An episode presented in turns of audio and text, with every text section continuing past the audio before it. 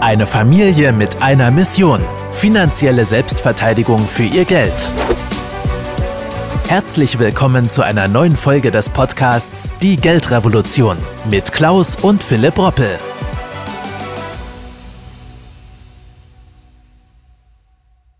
Warum die EZB eigentlich die Banken in Südeuropa lieber rettet als das Vermögen des Sparer und Anleger. Wie sagte einst der amerikanische Schriftsteller Mark Twain so passend, Tatsachen muss man kennen, bevor man sie verdreht. Und dieser Satz ist eine hervorragende Einleitung eigentlich zum heutigen Thema, wo ich Sie herzlich zu einlade. Denn was zurzeit wirklich zu beobachten ist, macht Sie nicht nur fassungslos, sondern mich schon lange. Fakt ist, die Inflationsrate ist in Deutschland im März auf den höchsten Stand seit rund 40 Jahren hochgestellt. Und jedem ist mittlerweile da draußen bewusst, dass dieser sprunghafte Anstieg vor allem auf die starken Preiserhöhungen für Energieprodukte zurückzuführen sind. Wie außergewöhnlich eine derart kräftiger Preisanstieg ist, zeigt natürlich auch ein Blick mal in die Geschichte, denn selbst im frühen Bundesgebiet hatten Teuerungsraten von mehr als sieben Prozent eigentlich eher Seltenheitswert. Doch trotz allem hält natürlich die Europäische Zentralbank an ihrer bisherigen ultra, ultra lockeren Geldpolitik weiter fest. Mit ziemlichen, ja, schlimmen Folgen. Dass dadurch aber eben die Vermögen der Sparer nur so dahinschmelzen, nehmen liebe Frau Lagarde und Co., sorry, billigend in Kauf. Und das wohlbemerkt in erster Linie zum Wohle der Banken natürlich im Süden Europas. Doch der Wind wird rauer, denn während sich die EZB-Chefin mit Hinweisen auf eine bevorstehende Zinswelle bislang eher bedeckt hält, kommen jetzt aber aus einigen Mitgliedsländern überaus deutliche Handlungsaufforderungen. So hält beispielsweise Österreichs Notenbankchef Robert Holzmann eine Zinserhöhung der Europäischen Zentralbank bereits im Spätsommer für notwendig. Denn bei einer jährlichen Geldentwertung von zum Beispiel 7,3 Prozent Inflation nimmt natürlich der Druck auf dem Kessel, wie man so schön sagt, weiter zu. Und das sehr rasant.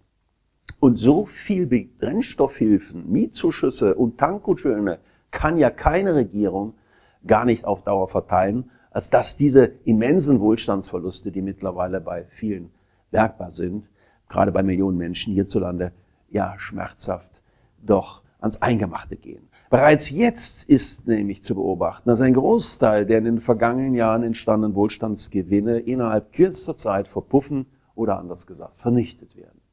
Alle Teile der Bevölkerung, insbesondere aber die, die über die letzten Jahre und Jahrzehnte zum Beispiel keine Immobilien, keine Aktien oder Fonds, keine echten Werte und Sachwerte äh, im Rahmen ihrer Ersparnisse besitzen, werden die Inflation quasi wie eine Art Sondersteuer auf ihre Konsumausgaben, ja, jetzt erleben.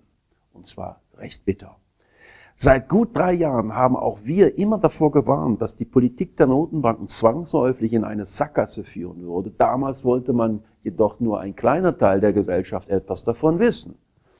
Und nun haben wir, wie man so schön sagt, den Salat. Doch wer die Gefahr sehen wollte, der konnte auch erkennen, dass jedoch unter diesen äh, Warnzeichen kein einziger Notenbanker oder auch kein Regierungsmitglied zu finden war, ist wiederum eigentlich auch kein Zufall. Vielmehr hat man die Zahlen so lange geknetet, bis sie gefügig waren, denn die Inflationsprognosen der letzten Jahre sollten in erster Linie den Interessenten dienlich sein. Jedoch hätte eine auf der Basis empirisch zusammengetragener und ja, bewerteter wissenschaftlicher Erkenntnisse erfolgte Prognose, wie zum Beispiel in den USA geschehen, unverzüglich eigentlich Konsequenzen bei der Zins- und Geldpolitik nach sich ziehen müssen. Aber die Europäische Zentralbank will nun mal nicht die Vermögen der vielen Sparer retten, sondern eben lieber die Banken in Italien und Griechenland, indem sie diese Schuldenstaaten mit immer neuem billigem Geld versorgt haben und weiter versorgen. Und obendrein hat man sich nun auch noch nach dem, mit dem Klimaschutz auf die Fahnen geschrieben. Was ich aktuell jedoch in vielen Gesprächen diesbezüglich auch erkenne, ist, dass in den Köpfen der Menschen in erster Linie natürlich jetzt der Putin-Krieg als Ursache für den aktuellen Preisaufschub mit angeführt wird. Aber die Wahrheit ist, dass die Inflationsprognosen der Europäischen Zentralbank schon vor Kriegsbeginn zu 100 Prozent falsch waren. So hatte man beispielsweise noch im Dezember letzten Jahres für 2022 übrigens mit 3,2 Prozent gerechnet. Doch bereits im Februar waren wir schon bei knapp 6 Prozent angelangt. Und jetzt, nachdem der Krieg alle schon bis dahin existierenden Probleme der Rohstoffversorgung vor allen Dingen und der Lieferketten natürlich verschärft hat, wird die um 100 Prozent verfehlte Prognose nochmal leider Gottes übertroffen. Was eigentlich undenkbar erscheint, ist leider mittlerweile Realität, denn im Jahreswirtschaftsbericht, der am 26. Januar veröffentlicht wurde, ging unser neuer Wirtschaftsminister, Herr Robert Habeck, noch von einer Inflation von 3,3 Prozent im Jahr 2022 aus. Das war schon damals äußerst ja, gewagt, denn die Inflation lag ja schon im Dezember bei 5,3 Prozent. Und mittlerweile darf man wohl froh sein, wenn die Geldentwertung in diesem Jahr nicht die gefühlte 10 Prozent Marke überschreitet. Meiner Meinung nach wird das passieren. Was mich an diesen ganzen Entwicklungen beziehungsweise an der Kommunikation aus dem Hause der EZB aber am meisten stört, ist die Tatsache, das monetäre Fundament für die aktuelle Weitergabe der Preissteigerung auf den Kunden in erster Linie natürlich auch die Notenbanken mit zu verantworten haben. Denn durch diese Nullzinspolitik und ihre Aufbauprogramme für Anleihen und Aktien haben sie die in Umlauf befindliche Geldmenge drastisch erhöht und erhöhen sie weiter. Der Gesamtumfang der EZB-Bilanz wuchs nämlich im vergangenen Jahr um sage und schreibe 111 Milliarden Euro auf insgesamt 680 Milliarden Euro. Bedeutet für mich also im Umkehrschluss, dass auch die Notenbanker unseres Landes keinesfalls eigentlich sich der Verantwortung entziehen können, was sie immer wieder doch offiziell tun. Denn sie machen weiter so.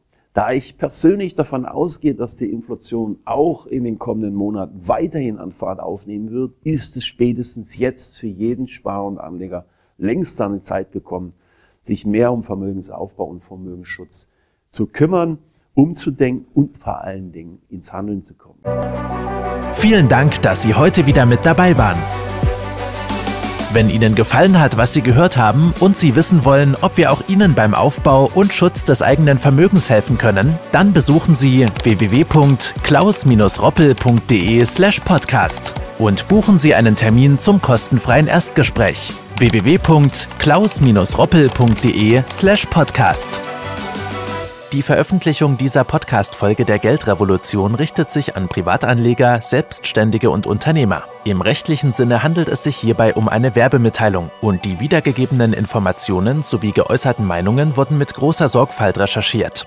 Die enthaltenen Informationen und Einschätzungen stellen keine individuelle Anlageberatung oder sonstige Empfehlung dar. Im Wandel der Zeit sind historische Wertentwicklungen kein Hinweis für zukünftige Renditen oder Ergebnisse. Die in dieser Podcast-Folge enthaltenen Inhalte im Rahmen der Finanzbildung dürfen ohne schriftliche Zustimmung unsererseits nicht weitergegeben und verwendet werden.